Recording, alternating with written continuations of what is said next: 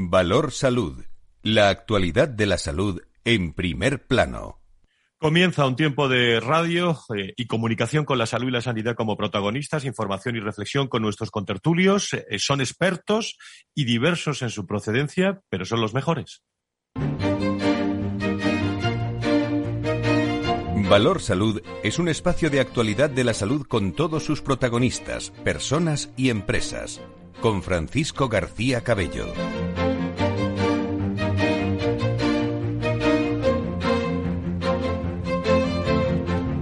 Amigos y amigos, muy buenos días. El Consejo de Ministros Extraordinario de las últimas horas aprobaba la eliminación de la obligatoriedad de la mascarilla. Es la noticia de la mañana en exteriores para protegerse del coronavirus que entra en vigor mañana 26 de junio, siempre y cuando se puedan mantener también las distancias de seguridad. La ministra Darias hablaba de mascarillas y también hablaba de sonrisas. Hemos aprobado el Real Decreto por el cual dejan de ser obligatorias las mascarillas en ciertos espacios al exterior. Se trata de una decisión tremendamente importante que quiero compartir con todos ustedes y con la ciudadanía de este país, porque dejar de ser obligatorias las mascarillas en ciertos espacios es una medida importante, como acabo de decir, pero especialmente va a significar que las mascarillas dejan paso de nuevo a la sonrisa. Médicos e inmunólogos consideran también que es una medida prematura, lo hemos escuchado en las últimas horas, hoy en la tertulia también hablaremos de eso, cuando solo está inmunizado un 30% de la población con la pauta completa y ante la amenaza de la variante Delta, que está ahí, presente, eh, con mucha prevención y de esa reunión ministerial también han salido la vuelta eh, del público al campo de fútbol y baloncesto. Luego escucharemos también a la ministra hablar de, esto. Sanidad, eh, hay que saberlo, ha notificado 18 muertes por COVID-19 en las últimas horas, una de las cifras más bajas de los últimos meses. Estadísticas que recogen 4.507 nuevos casos de coronavirus, de los que eh, casi 2.200 corresponde a diagnósticos de las últimas 24 horas. Incidencia acumulada parece haber tocado suelo por ahora. Eh, a nivel global, eh, hablamos de España, eh, un, últimas horas que lo sitúan en un 93,19 casos por cada 100.000 habitantes durante los últimos 14 días en todo el territorio nacional. Van ya 700 33.245 dosis de vacunas contra el coronavirus en las 24 horas sigue incrementándose la vacunación. Estudios pilotos también en el Central, en Madrid, 24 horas de vacunación, a ver qué tal salen. Y la noticia también está en ese brote de, de, Mallorca. Hay cinco comunidades donde se han registrado casos de coronavirus. Tras varios viajes de estudios, hasta el momento se han detectado brotes del País Vasco, Comunidad de Madrid, Murcia, Comunidad Valenciana y Aragón. Sanidad pide que no se realicen más viajes de este tipo. De los más afectados está la Comunidad de Madrid. Escuchamos a su consejero escudero. Nosotros ya de ese viaje hemos empezado a detectar. En total tenemos 245, eh, eh, bueno, son jóvenes todos de, que era un viaje de Lavau 245 eh, positivos. Hay que decir que es eh, un brote que, se ha detectado, que se ha derivado a varias comunidades autónomas, a seis. Desde ayer el CAES fue el que tomó, digamos, la tutoría sobre este brote y bueno, nosotros estamos volcando los datos y esperando porque, tal y como vemos, probablemente pues aparecerán más casos. Mucha precaución, lo que recomendamos eh, desde aquí. Insisto que hay muchos eh, consejeros de sanidad que están pidiendo que no se realicen más viajes de este tipo. Van a hablar algunas comunidades autónomas en los próximos minutos.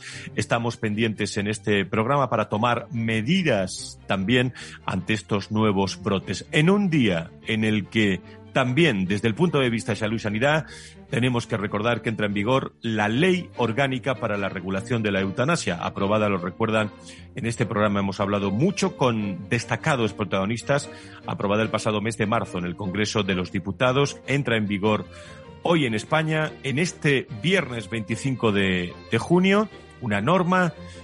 Recuerdo que establece que esta práctica se podrá llevar a cabo en pacientes que lo soliciten y que se encuentren en un contexto de padecimiento grave crónico imposibilitante o enfermedad grave incurable causantes de un sufrimiento intolerable. Durante su tramitación, en el Congreso y en el Senado, tuvo que superar los vetos presentados por el Partido Popular y, y Vox.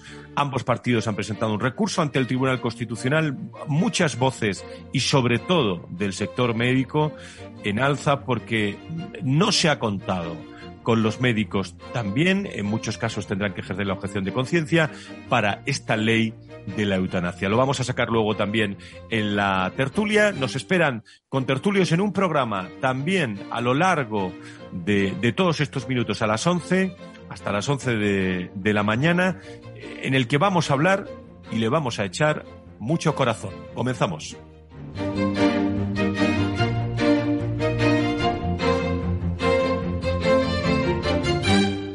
Valor Salud.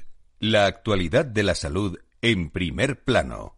Pues vamos a comenzar este tiempo de salud y sanidad. Eh, digo que le vamos a echar mucho corazón porque vamos a, hablar también de temas que afectan al, corazón, cardiovasculares también. Vamos a hablar de, de, por qué están aumentando precisamente en muchos domicilios en las últimas semanas eh, pues eh, ataques al corazón eh, también de, muchísimas personas y vamos a hablar de, por qué, de por qué ocurre y la prevención también en esta línea. Vamos a ir abriendo línea con nuestros contertulios. Eh, tertulia sobre salud y sanidad en la radio con Fernando Mugarza, director de Desarrollo Corporativo y Comunicación de la Fundación IDIS del Instituto para el Desarrollo e Integración de la Sanidad. Doctor Mugarza, muy buenos días, bienvenido.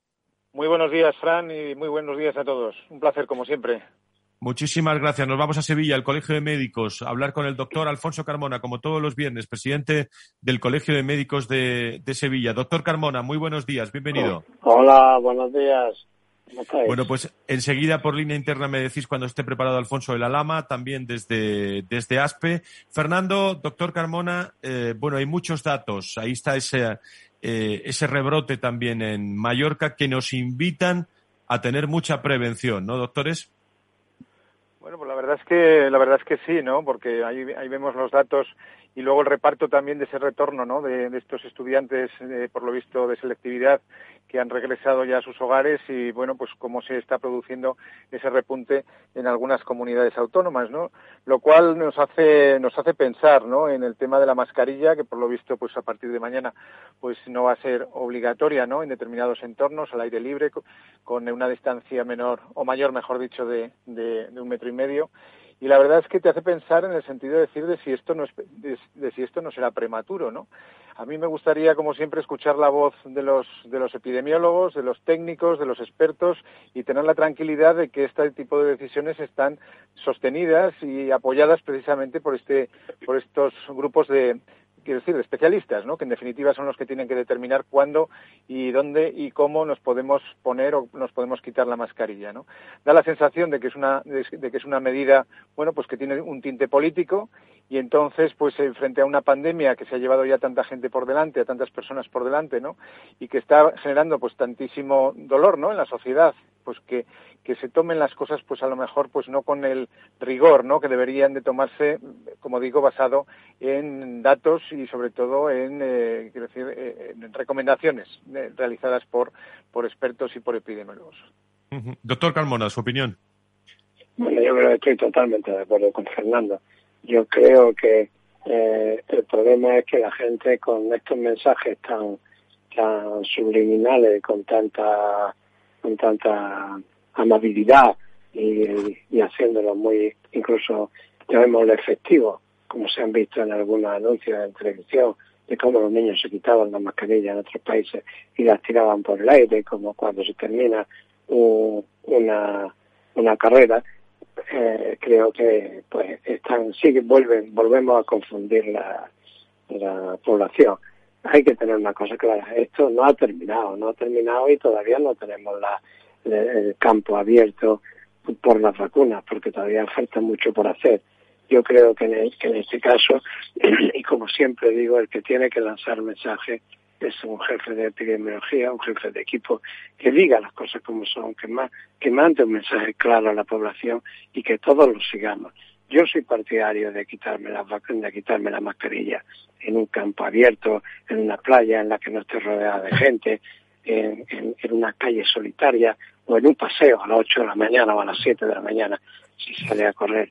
pero si tú te vas, eso tiene que ir acompañado de una buena formación y preparación, eh, digamos, social y sanitaria, para que cuando haya gente, cuando estés rodeado, cuando entres en un sitio y tal, lleve la mascarilla puesta. Eso no se puede quitar todavía.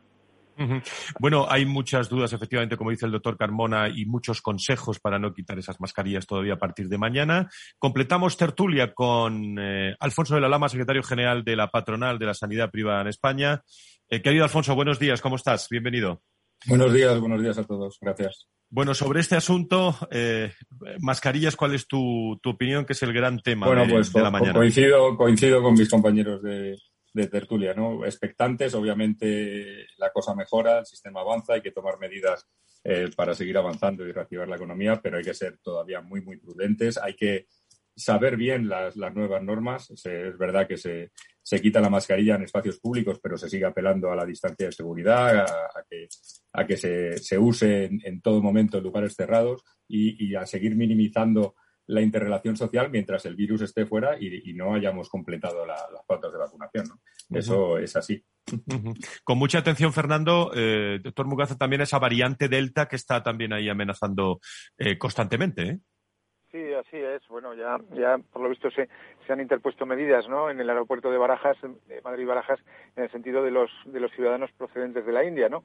Pero tenemos que recordar que, los vuelos no muchas veces no son directos desde la India, ¿no? Sino que muchas veces pues vienen de otros de otros países o hacen escalas en otros países. Y provienen por lo tanto de otras de otras ciudades, ¿no? Pero independientemente de, eso, que me imagino que estará el control establecido como debe de ser, ¿no? Para esas cuarentenas. Que son fundamentales en este caso. Lo que sí que es cierto es que tenemos que fijarnos en lo que ha pasado en el Reino Unido, ¿no? En el Reino Unido, pues eh, también hubo esa desescalada eh, y además, pues ah, luego se ha demostrado que, es una, que fue una desescalada también prematura, ¿no? Porque ahí están los casos de repunte y sobre todo, pues eso, el, la variante Delta, ¿no? La variante India que es en este momento la predominante en, en, este país, ¿no? Y probablemente también en España dentro de poco, ¿no? Y entonces eh, esto no, no, es ninguna broma desde el punto de vista de la contagiosidad de esta, de esta cepa, que es bastante mayor, y sobre todo que es que las pautas de vacunación todavía no se han completado, ¿no? Estamos todavía con personas mayores de 60 años que eh, solamente han recibido o hemos recibido una dosis, ¿no? Y esto significa que esa pauta no completa de vacunación incide en que no tenemos suficientes anticuerpos, por lo tanto no estamos protegidos de una forma más o menos no eficiente y eficaz no frente frente al virus. Y por lo tanto eliminar eh, todo aquello que ha sido fundamental para el control de, de, la pandemia no que es el tema de las mascarillas conjuntamente con la distancia lógica los espacios aireados y el lavado de manos pero especialmente en este momento con el tema de las mascarillas y como bien decías Fran con esa banalización no y decía también el presidente no Alfonso, eh, bueno, pues esa banalización, ¿no? De que qué bien que podemos quitarnos las mascarillas. Bueno, pues el virus, como bien decía el doctor Carmona, no entiende ni, ni, de estacionalidad, ni de horarios, ni de edades, ni de nada. El virus sigue circulando en la población. Tenemos una incidencia por encima de los cuatro mil y pico casos. Está repuntando un poquito y, por lo tanto, tenemos que ser especialmente prudentes, como dicen tanto Alfonso de la Lama como el, el doctor Carmona. Así es que mucho cuidado, mucha prudencia, que esto no se ha terminado. Doctor Carmona, eh, nos habla desde Andalucía un punto de, bueno, céntrico también en cuanto al turismo en España, eh, especialmente en este fin de semana que va a hacer eh, calor. ¿Cómo están las cosas por Andalucía, doctor Carmona?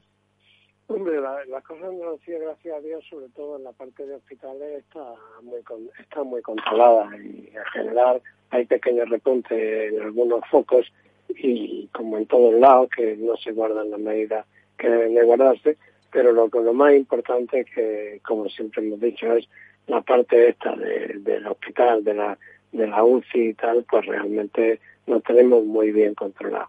Yo espero que, que esto siga así. Yo voy a voy a salir fuera a, la playa este fin de semana y te podré decir la semana que viene qué es lo que veo y qué es lo que, qué es lo que cómo voy a encontrarme la gente, ¿no?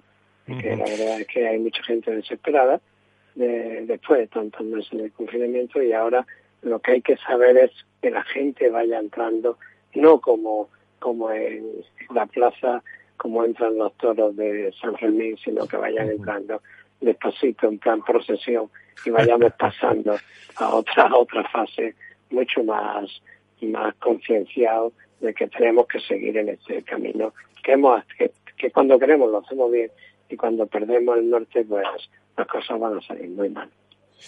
Muy bien, eh, pues eh, ahí está, eh, todas esas noticias comentadas por expertos en este programa, en el que no quiero que acabar esta tertulia sin mencionar, aquí lo hemos hablado mucho en este programa, de esa ley orgánica para la regulación de la eutanasia, que entra en vigor, Fernando, doctores, Alfonso, entra en vigor esta misma, esta misma mañana, hoy, 25 de, de junio, una norma en la que, bueno, no vamos a, ya conocen todos nuestros oyentes, pero en la que eh, en este programa tenemos que afirmar, realmente, no sé, doctor Carmona, su, su opinión, pero que no se ha contado mucho con los médicos, ¿eh? ¿Me estás hablando de la eutanasia? Sí, de la eutanasia. Bueno, yo creo que esto ha sido, para mí, desde el punto de vista del médico y como presidente del Colegio de Médicos de, de, una, de una comunidad y sobre todo de aquí de Sevilla, que sabe que es un colegio importante, estamos totalmente anonadados y, creo que es una falta de respeto a los que deben de, hablar de esto, que son los que saben de sufrimiento y de, y de cómo hay que tratar a un, a un paciente. No se nos ha pedido en ningún momento la opinión, no se ha consultado con nosotros. Nosotros sí estamos haciendo en el Colegio de Médicos varios actos en, en este sentido con los comités deontológicos de aquí de Sevilla, de, del Consejo de, del Consejo de aquí de Andalucía y con otros consejos.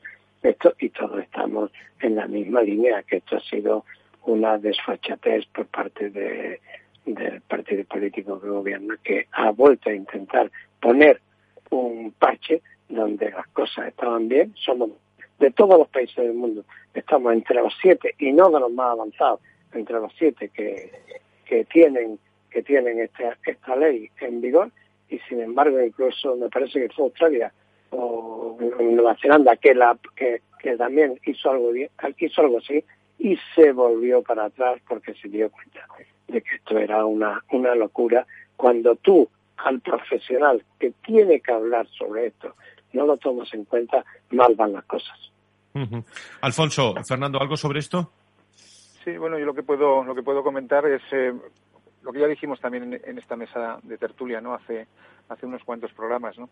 Es eh, reivindicar, ¿no? Sobre todo el tema de los cuidados paliativos, ¿no?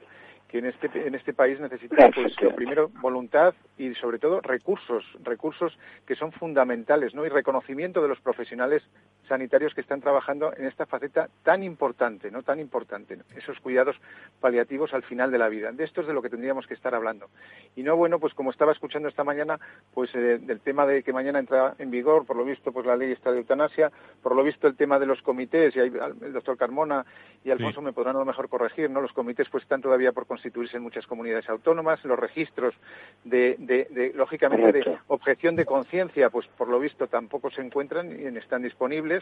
Y, por supuesto, como he escuchado también algún médico, el tema de los protocolos. O sea, es que es que el tema es muy es muy serio, ¿no? Desde el punto de vista de que entran mañana sí, ahí, una normativa que sin embargo, pues, pues la parte... Sí, perdona, perdona, termina. No, decía eso, que, que sin embargo, o sea, entra en vigor, pero que sin embargo, pues tiene tantísimas carencias. Insisto en la importancia de los cuidados paliativos, por lo menos desde mi punto y desde nuestro punto de vista, y yo creo que es el tema clave y fundamental y de lo que deberíamos estar hablando realmente en este momento. Gracias, Fernando. Adelante, Alfonso. Sí, no, decía que desde el, punto de vista empresarial que nosotros representamos a la sanidad privada, pues la aplicación de la ley que entra en vigor hoy, pues efectivamente eh, eh, deja mucho que desear porque, eh, bueno, dan un plazo a las comunidades autónomas para crear estos comités de garantía y el tema de registros y hay muy, muy poco hecho, casi nada hecho. Nosotros hemos elevado una consulta al Ministerio para ver cómo se aplica la sanidad privada, también el tema de financiación pública que recoge la ley, el tema de registros, o sea, que está todo muy en el aire. Yo creo que quizás pues estos debates a nosotros estamos más interesados ahora mismo en las listas de espera que se han generado con la pandemia, donde han salido datos oficiales con un retraso para intervenciones y para pruebas diagnósticas en la mayoría de las comunidades muy amplio e incluso informes como el de Antonio Burgueño, que es participante habitual de esta de, estas tertulias, donde hay un millón de personas que no están registradas dentro de esas listas de espera que, que, están en ese limbo, ¿no? Y por lo tanto ahí la colaboración del sector privado para descargar esas listas. Nosotros estamos en, ese tema porque creemos que es fundamental abordarlo ahora. Muy bien, doctor Carmona, ¿alguna, alguna cosa más que, quieran eh, decir todos ustedes en la recta final de esta tertulia?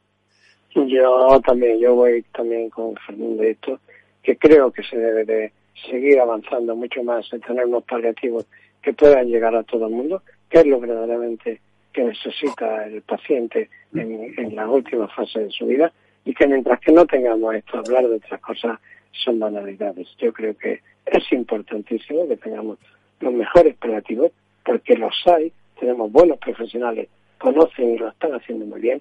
Señor, vamos a desarrollarlo y vamos a crear una escuela de paliativos como la magnífica que hay ahora en España. Muy bien, doctor Carmona, presidente del Colegio de Médicos. Un abrazo a todos los médicos de, Andalucía. Gracias a usted como siempre. Muchísimas gracias. Muchas gracias a todos vosotros. Hasta luego. Gracias. Buen fin de semana. Buen fin de semana. Eh, Fernando, Alfonso, desde IDIS, desde ASPE, eh, ¿qué agenda tenéis en los preámbulos también de este verano en los que tenemos que estar muy pendientes de, del bicho, ¿no? Todavía. bueno, nosotros, eh, obviamente, aparte de, la vuelta, o sea, doble, un doble factor, ¿no? La, vuelta a la normalidad y poder seguir atendiendo a los pacientes con la calidad, con la calidad habitual, seguir combatiendo la pandemia porque decimos que no, que no hay que bajar la guardia, hay que seguir atentos. Y lo que decía, y plena disposición para ayudar al sistema público a rebajar esas listas de espera.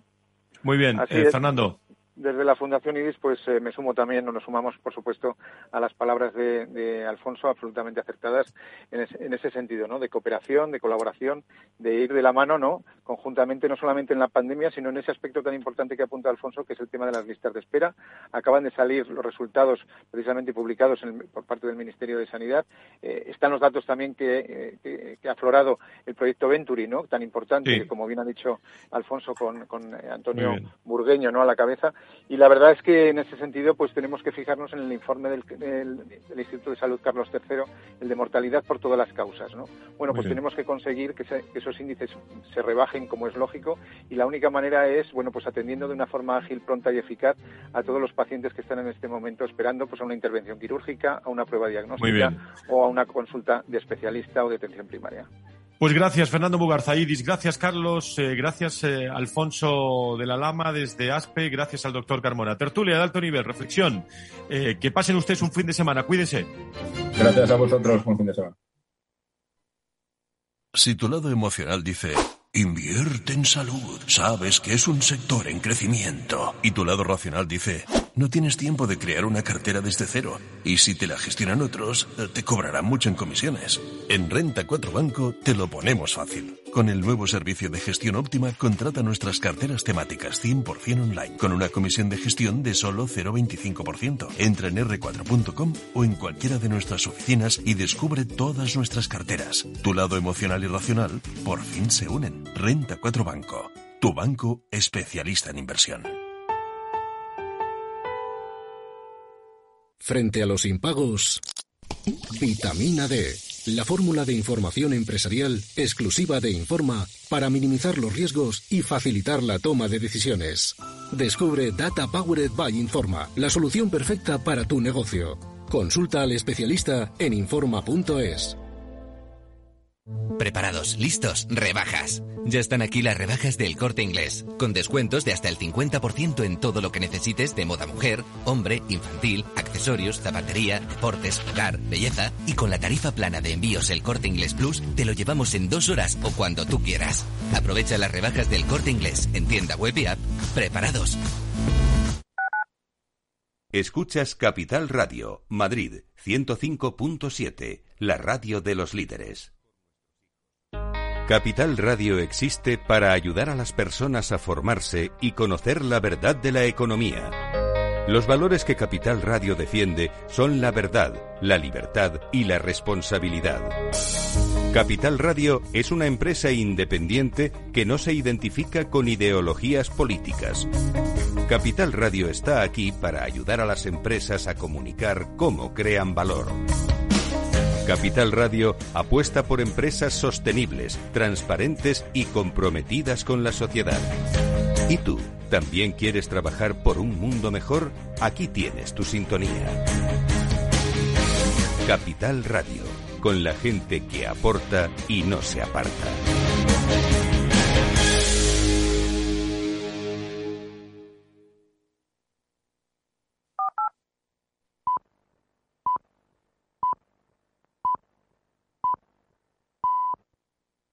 Si estás pensando en comprar una casa, entra en cuchabank.es y accede a nuestra oferta hipotecaria. Cuchabank, el banco de tu nueva casa.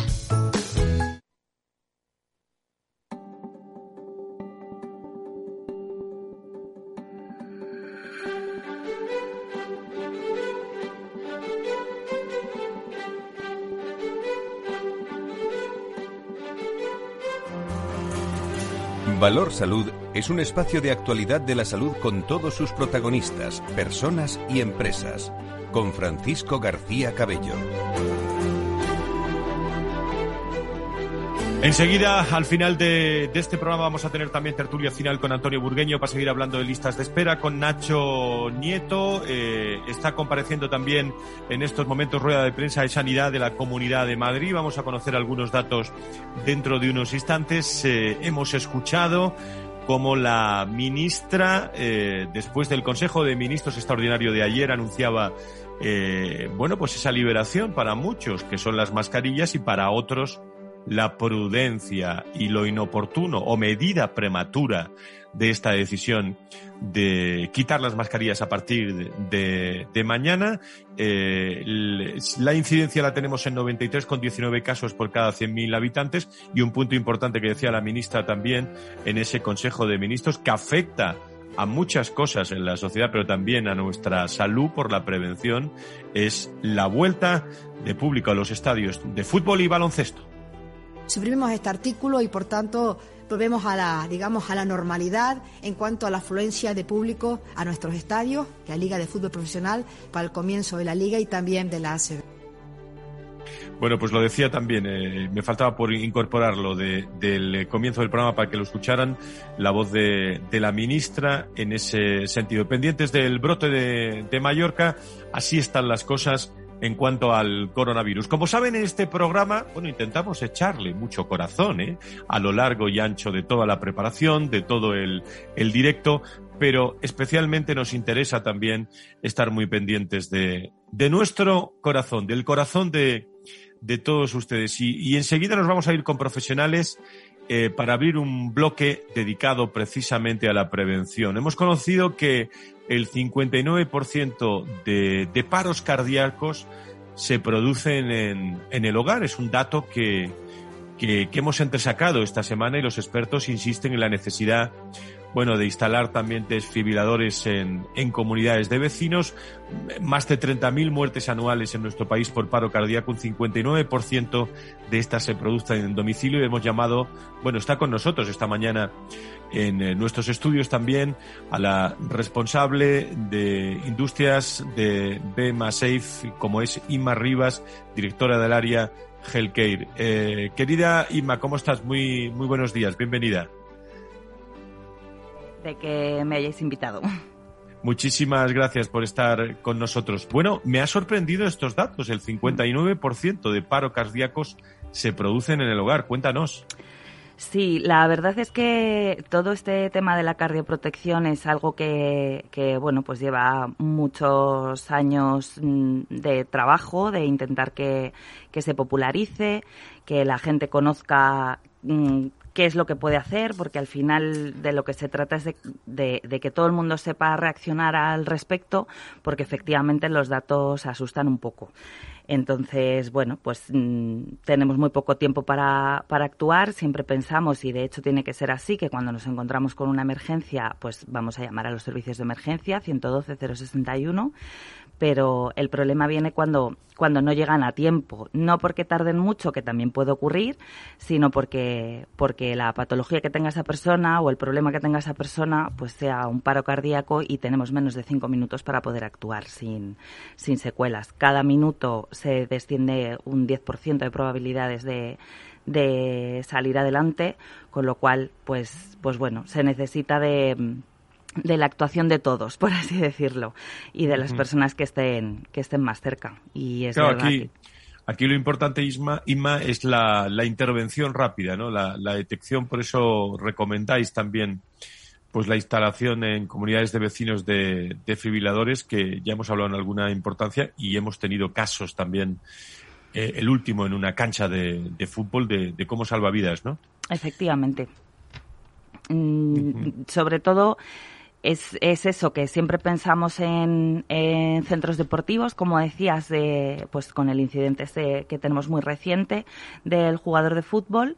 Y, siempre pensamos que eso le puede pasar pues a jugadores de élite o a gente que está haciendo eh, mucho deporte, que también, pero, pero es que nos puede pasar a cualquiera y, y es vital que sepamos actuar rápido. Sobre todo, eh, ¿cómo estáis eh, desde, desde vuestra empresa, desde la cardioprotección eficaz, incrementando? ¿Hay una mentalidad ante, ante esta protección, Inma?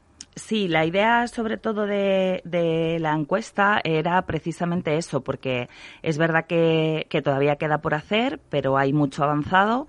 Es verdad que, que, las normativas también van actualizándose y van acompañándonos en este camino, pero es verdad que las comunidades de vecinos es como, como algo un poco olvidado. O sea, pensamos que nos puede ocurrir en el gimnasio, que nos puede ocurrir en el aeropuerto, en el centro comercial, pero o en el propio trabajo, pero se nos olvida eh, nuestra casa. Entonces, claro, nuestra casa también nos puede ocurrir y, de ahí que, bueno, pues intentemos popularizar esto y que, no se nos olvide que también estamos mucho tiempo en casa y que, y que hay un porcentaje muy alto de paradas cardiorrespiratorias en casa y que y de ahí la importancia de, de saber cómo actuar y de tener desfibriladores instalados en las comunidades de vecinos para tener un acceso rápido a ellos.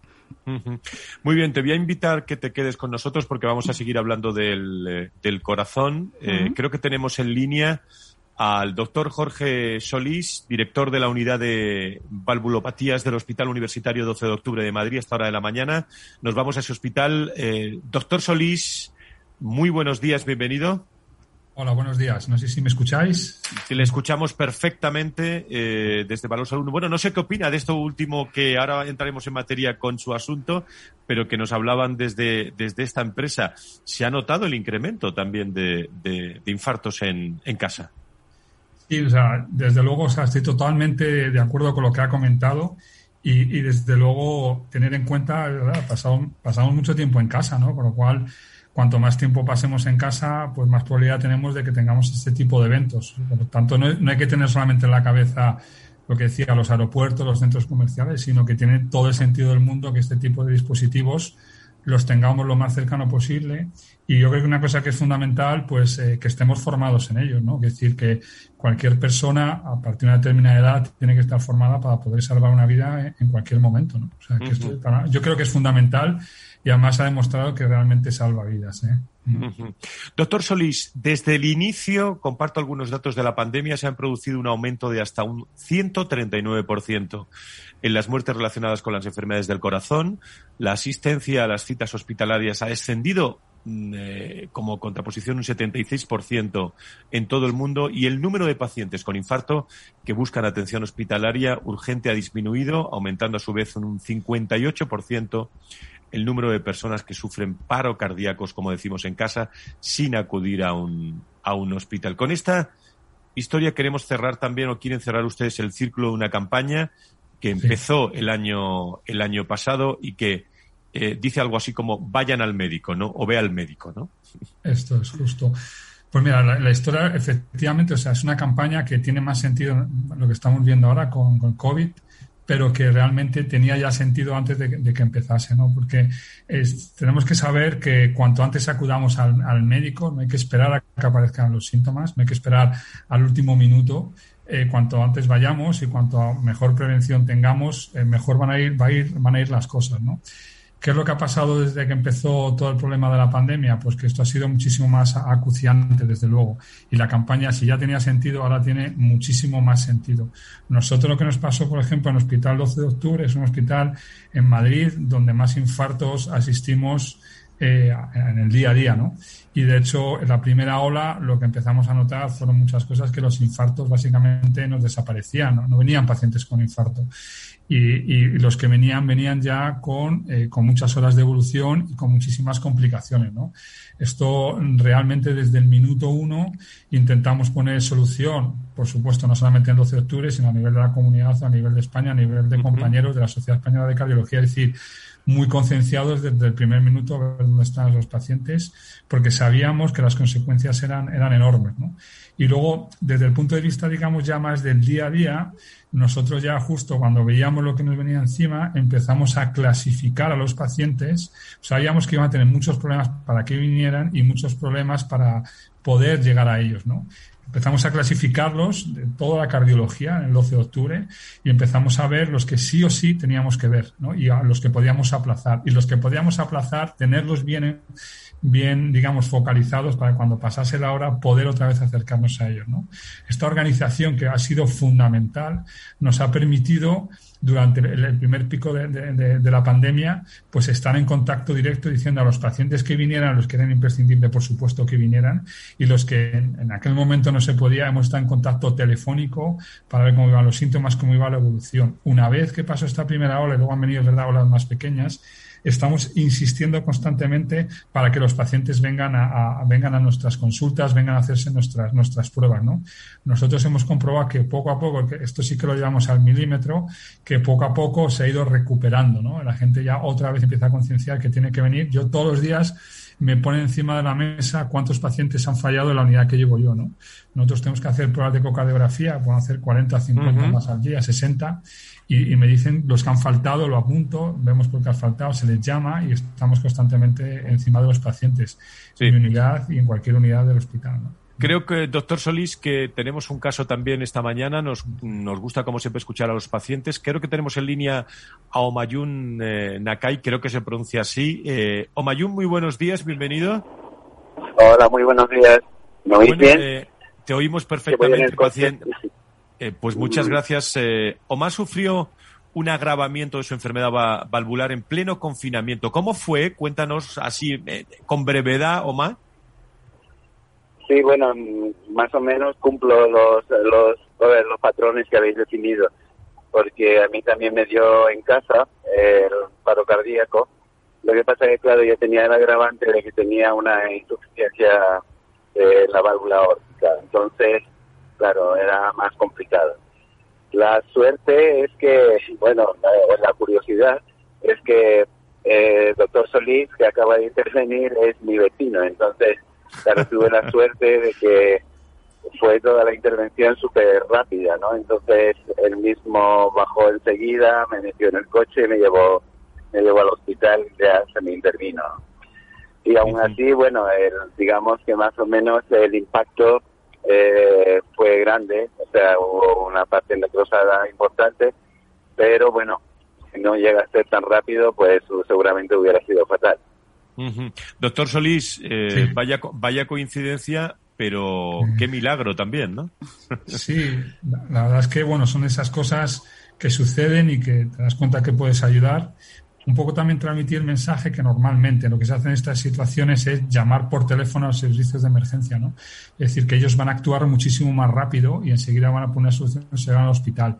Cuando pasó aquello, estamos en plena ola, con lo cual uno tuvo que valorar cuánto tiempo tardaba yo como cardiólogo en llevarme al hospital o cuánto tiempo podía tardar una ambulancia. Yo, esos tiempos los tenía en la cabeza porque, bueno, pues porque sabías cómo estaban las ambulancias y el hospital lo teníamos a, menos de, vamos, a menos de 10 minutos. Entonces, lo que hice en ese momento, tomé la responsabilidad de llevarlo, pero al mismo tiempo llamé al hospital para poner en marcha el código infarto, que, entonces cuando llegamos allí ya eh, se confirmó que era un infarto y rápidamente en, menos de media hora le estaban abriendo la arteria, ¿no? entonces, bueno, también lanzar el mensaje que esto es una casualidad, no, la verdad es que con Joma, aparte de ser vecinos, somos muy amigos y estoy encantado, ¿no? Pero lanzar el mensaje que realmente lo que hace es coger el teléfono y, llamar. De hecho, en si esto me pasa hoy en día, hubiera hecho esto, ¿no? Inma, tú que estás con nosotros aquí en los estudios centrales de, Capital Radio, esto es un caso típico eh, de lo que estamos hablando, ¿no? Justamente. Bueno, es un caso muy particular y me alegro que fuese así, pero, pero sí es justo lo que estamos hablando. Al final, eh, eh, la intervención rápida es, es lo que va lo que va a determinar el, el final de la historia, por así decirlo. Entonces, bueno, pues de lo que se trata es de eso, de que, de que podemos tener la suerte de tener a un cardiólogo cerca, pero, pero es verdad que, que al final pues imaginaros ya no solo el, confinamiento, sino eh, eh, aquí en Madrid cuando tuvimos Filomena, que no podías desplazarte a ningún sitio, pues, pues imaginaros un caso así, pues alguien que le da, que, que tiene una parada cardiorrespiratoria y que, entre comillas, tiene la suerte de que pudiera ser desfibrilable, no es, o sea, simplemente tienes que bajar al portal a, coger un desfibrilador. Evidentemente hay que llamar a los servicios de emergencia, pero es cierto que en un caso eh, así, pues, pues iban a tardar un montón en llegar porque estábamos cubiertos de nieve y, y bueno, pues la intervención de un vecino que sepa aplicar las técnicas de reanimación cardiopulmonar, que bajen a por un desfibrilador, que se lo coloquen y que consigan al menos mantenerle hasta que puedan llegar los servicios de, de emergencia, pues, pues puede determinar el final de la historia de una manera o de otra. Entonces, bueno, pues sobre todo se trata de eso, de popularizarlo, de que la gente pierda el miedo, que los desfiladores externos son muy sencillos de utilizar que todos lo podemos hacer y que, y que tenemos que formarnos y, y, conocer cuáles son esas técnicas de, de RCP para, porque claro, al final esto es como todo, cuanto más conocimiento tienes, menos, miedo tienes a, aplicarlo. Omar, me imagino que cuidarás mucho a tu vecino, ¿no? sí, sí. No, pero de todas formas es lo que Jorge comentaba, que, que esto ha sido una casualidad, digamos, pero la verdad que después también me, me, implantaron un DAI, un desfibrilador, y el equipo de seguimiento de insuficiencia cardíaca del 12 de octubre eh, funciona maravillosamente, o sea, están siempre encima, las llamadas telefónicas se atienden. En tiempos del coronavirus, eh, a lo mejor había alguna consulta telefónica y no presencial, pero que siempre estábamos en contacto y nos hacían un seguimiento muy cercano. Muy bien. pues, el eh, servicio del 12 de octubre, la verdad. Desde luego. Eh, bueno, es casualidad, pero es un ejemplo de, realmente de que hay que ir al médico en esta campaña. Doctor Solís, desde el 12 de octubre en directo con, todos ustedes en esta hora de la mañana, aquí en Valor Salud en Capital Radio. Le agradezco mucho la llamada y le, mando un abrazo a todo el equipo médico. Muchísimas gracias. muchas gracias a vosotros por la difusión, que es, que es fundamental de este tipo de campañas y recordar ir al médico, ¿no? Siempre grabarnos esas, esas palabras en, la mente. Muchas gracias. Muchas gracias. O, más paciente, eh, muchísimas gracias. Insisto, cuida mucho a tu vecino, ¿eh? De acuerdo, muchas gracias. Muchísimas gracias y también agradezco mucho la presencia hablando del corazón hoy y de la prevención. Aymar Rivas, eh, responsable del área de healthcare de Bema Safe. Eh, gracias Inma por estar con nosotros. Nada, muchas gracias a vosotros y lo mismo. Gracias por la difusión. Eh, comentar eso, solo una última cosa que, que, cualquier mm, persona puede entrar en encuentratodesfibrilador.com que, que lo que se trata es de, de, saber también dónde tenemos el desfibrilador más cercano. Muy bien, pues muchas gracias, Inma, por estar con nosotros. Muy buenos días. Gracias a vosotros, igualmente. Nos vamos, nos vamos a la tertulia final. Valor Salud desde la actualidad. La salud al alza.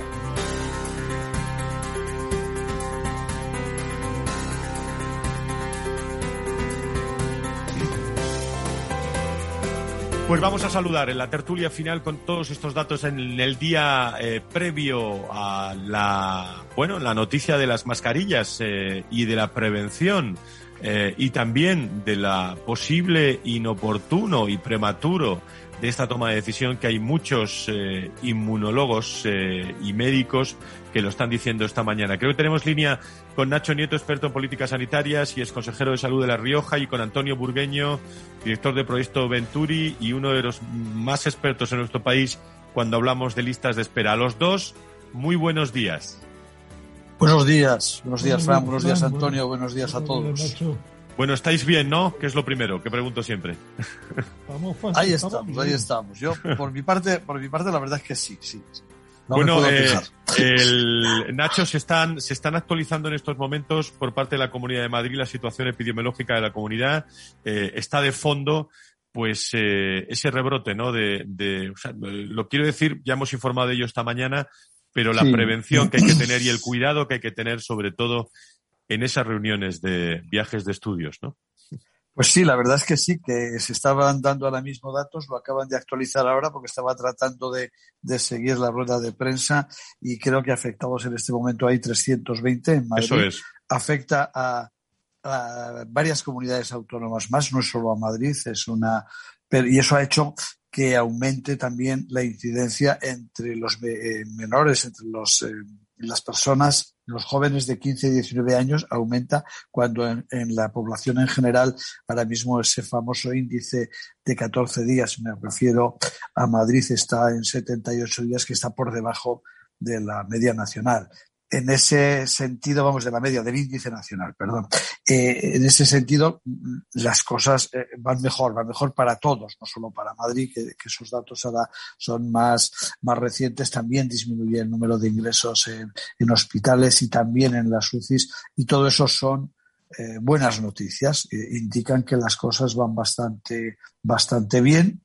En los, la vacunación está aumentando también de una manera importante, va poquito a poco, pero va adelante. Eh, en grupos de edad avanzada, vamos, de más de 60 años, eh, se superan también unos porcentajes ya interesantes y se está trabajando intensamente en ellos y todo eso nos pone en una buena, en, una mejor situación, indudablemente eh, lo estamos. No hay, yo creo que en ese aspecto no hay ninguna duda con eso perder el miedo, la tranquilidad o como le queramos llamar, pues claro, ojo, ojo. Y ese tema de las mascarillas, pues, pues yo creo que es eh, tremendamente peligroso si no lo manejamos con el cuidado y con, y con la, lógica eh, que se debe utilizar. Antonio, ¿tu opinión sobre esto? Pues mm, eh, escuchando a Nacho le toca la razón. Además, yo creo que el tema de mascarillas, que yo, sin ser un experto científico, eh, estoy de acuerdo en ir, en ir soltando, pues eso, pues lo que era racional, que, habiendo una distancia prudencial, oyendo solo por la calle, no haya que ponérsela. Pero yo creo que hay un error de comunicación, porque yo escuchando a la ministra en un tono triunfalista, y lo que uno lee es que no voy a utilizar la mascarilla más veces, eh, y no es así. Lo que se hace es relajar un poquito la medida de la mascarilla. Yo creo que, que ese paso, si la decisión se iba a tomar, por los motivos que sea que no entro, pero sí que debería decirse, cuidado, es un paso de relajación, pero no es un triunfalismo de que adiós mascarillas, nos vamos a ver la sonrisa todos ya, ¿no? Eh, yo creo que, es un error, ¿no? Antonio, pero eh, la verdad es que no sería malo saber exactamente los motivos últimos y profundos por los que se ha tomado esta decisión en este momento, ¿no? Porque son. No te los puedo contar. luego. No deberían contarlos. Claro, claro. Luego, Porque el, mismo problema hace un mes, o hace dos, o hace tres, porque es irracional, ¿no? O sea que, hombre, yo creo que es un juego de mensajes institucionales y, y bueno, pues igual que también está tapando un poco lo que aquí se ha hecho reflejo también, el tema de la eutanasia, que es un tema muy grave, ya no desde el punto de vista moral, que también, sino desde el punto de vista de cómo se está haciendo. ¿no? Es muy complicado, creo que no se ha explicado bien y que, y como decía uno de los doctores, me parece que era el doctor Carmona, aplicar esto va a ser realmente complejo. ¿no? Claro, vamos, eh, sin ninguna duda y desde luego es una de las cosas, aparte de otras que están pasando en esta semana muy importantes en el ámbito sociológico y político, pero esta es una, una de ellas y por cierto, por más, porque hoy entra en vigor esta ley. La ley. Eh, eh, la ley, la ley, por cierto que es la ley que regula la eutanasia y estoy leyendo el título de la ley. Luego, porque ahora se está muy en, en boca de todos y es un tema eh, importante, sobre todo para los profesionales, claro, esa posibilidad de, de las comisiones que tiene que haber eh, formadas por profesionales, quién se puede quedar fuera, quién sí, quién no, quién las va a tener y claro que en todo. No, no, hay, no hay nada claro. Cuando se aprueba la ley no hay nada claro en muchas comunidades autónomas. ¿eh? mucho más, Fran, mucho más. Si no, es que es un artículo de cinco líneas. si, no, si no he hecho una voluntad, si no tengo capacidad de tomar esa decisión, ¿quién toma esa decisión? ¿La puede tomar un familiar? No la puede tomar un familiar. Segundo, eh, ¿qué, cómo, ¿cómo matamos al paciente? Estamos hablando de matar al paciente, ejecutarlo. Ayer oí al, responsable, no, esto no es mío, esto lo decía ayer el responsable de la, de, de la unidad de cuidados paliativos de la Jiménez Díaz, que decía que hay al menos 15, 15 combinaciones posibles de fármacos para, para, para, provocar la muerte y que pueden fallar y que pueden retrasarse durante horas. Que solo que se viene utilizando, la experiencia está en el corredor la muerte de los, de los americanos. Luego esto, ¿y quién pone esa combinación? ¿Cuál es la praxis? ¿Cómo se llama? Es, es, tremendo esto, es, es, una barbaridad, es, horrible, ¿no? Sí, pero, pero yo, yo déjame hacer un apunte menos, menos grave y menos grueso que el que tú estás haciendo, que es muy importante, evidentemente, y es, es más de, del orden de, la puesta en funcionamiento, ¿no? Porque dice, bueno, las comunidades no lo han regulado, las comunidades no han hecho hoy, hoy, hoy, hoy, día de entrada en vigor de la ley, es cuando el ministerio ha publicado también una orden que son los únicos que ellos tienen que regular, las, la, eh, Ceuta y Melilla, donde el Ingesa, eh, el sistema de salud es el Ingesa, y, y, hoy han sacado la composición, no el nombramiento de las personas que van a formar parte de esas comisiones. Hoy mismo, dice, bueno, es que no lo han regulado, bueno, pero si usted que es el que lleva esto de la mano y el que lo ha puesto ahí, eh, tampoco lo ha regulado ni está solucionando nada. Como un apunte, nada más. Estamos, locos, estamos hablando de cómo salvar vidas en el COVID, de cómo salvar vidas de otras patologías que se están complicando y a la vez estamos hablando de cómo matar a, cómo matar a algunos. Yo, sinceramente, lo de la muerte digna, pues eh, eh, los cuidados paliativos, como se ha comentado este programa, se sigue comentando, hay una muerte digna. Además, que hablaba ayer el, doctor, es que no acuerdo el nombre ahora mismo, pero es una pena. Pero, pero hablaba, dice, es que en el periodo entre que solicita y que ocurre, van a pasar unos 40 días, mínimo, mínimo. ¿Dónde está la muerte digna y rápida? Eh, los mejores son los cuidados paliativos que a veces duran menos. A veces duran menos. Sí, sí, Tema, tema clave, eh, hoy la entrada en vigor de esta ley de la eutanasia, que aquí hemos hablado mucho en este programa con, con expertos, el coronavirus, algo más que, que añadir que, que nos vamos, nos vamos a ir eh, con mucha precaución al fin de semana. Eh, Nacho Nieto, Antonio Burgueño, ¿alguna cosa más?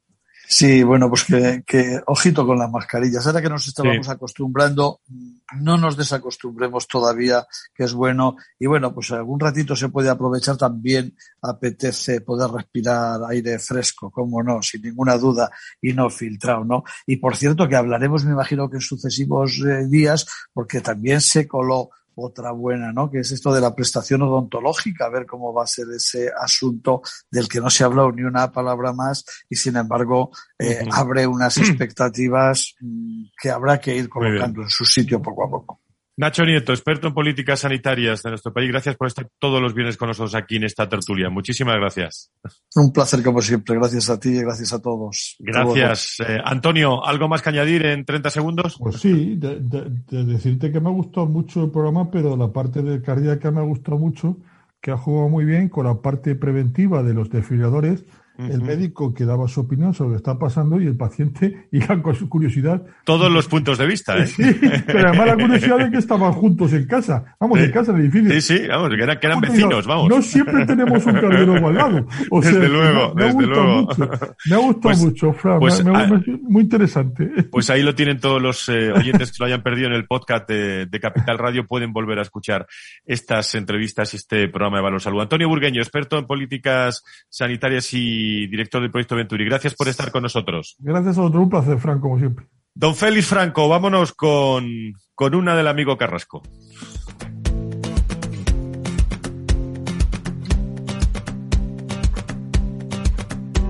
Ya ves, no me quedo en el intento. No me rindo, no me alejo, ya lloré, crucé el infierno y tú ya ves, me levanto en el desierto. Soñamos Bueno, pues con estos tonos musicales vamos a acabar. Gracias a Arián Martín en la producción, gracias a todos los asesores, gracias a Félix Franco en la producción técnica, gracias a todos los invitados y a todas las personas que nos siguen cada vez más en Valor Salud, contado de otra forma, la salud y la sanidad. Bueno, mascarillas mañana, tengan ustedes cuidado, prevención, mucha prevención y cuídense mucho. El próximo viernes, más salud y sanidad aquí en Capital Radio. Adiós, buen fin de semana. Contigo vivir, yo quiero vivir. Si tú quieres, yo quiero gritar, que el mundo se entere, te quiero arrabiar, yo quiero.